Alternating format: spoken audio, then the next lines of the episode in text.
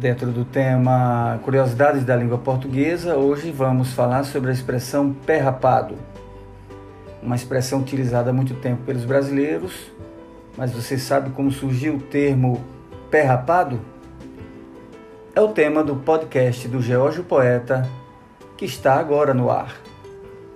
Sinônimo de pessoa de origem humilde, pé rapado é uma expressão utilizada há muito tempo pelos brasileiros Apesar de não ter uma data específica que possa identificar o início dessa expressão, pé rapado, eh, na segunda metade do século XVII, o poeta Gregório de Matos dedicou alguns versos a uma mulher baiana que lhe havia pedido um cruzado, dinheiro da época, né, para consertar os sapatos. E ele versou da seguinte forma: Se tens o cruzado, Anica, manda tirar os sapatos, e se não, lembra-te o tempo que andaste de pé rapado.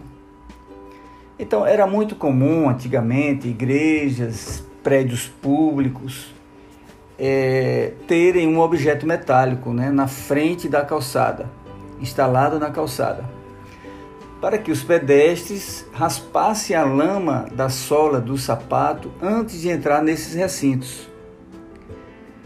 Acontece que os mais pobres é, eram os que não tinham sapatos e viviam muito com os pés sujos porque andavam muito.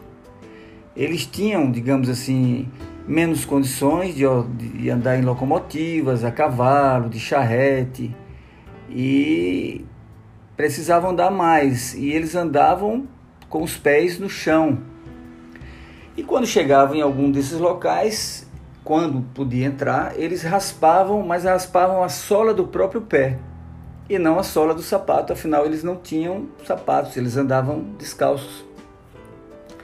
Então, daí surgiu a expressão primeiramente na zona rural. Durante a Guerra dos Mascates, em 1710, o termo era utilizado para se referir de forma depreciada, depreciada, depreciativa às tropas aristocráticas ruralistas pois estas combateu o exército português descalços, enquanto a cavalaria ostentava botas que combinavam com os uniformes e etc. Então, nós temos aí uma expressão bastante utilizada e que, é, na verdade, ainda hoje nós falamos de é, dessa expressão pé rapado nas frases as mais diversas possíveis, tipo uma mulher fidalga vai estar namorando, né, com um pé rapado.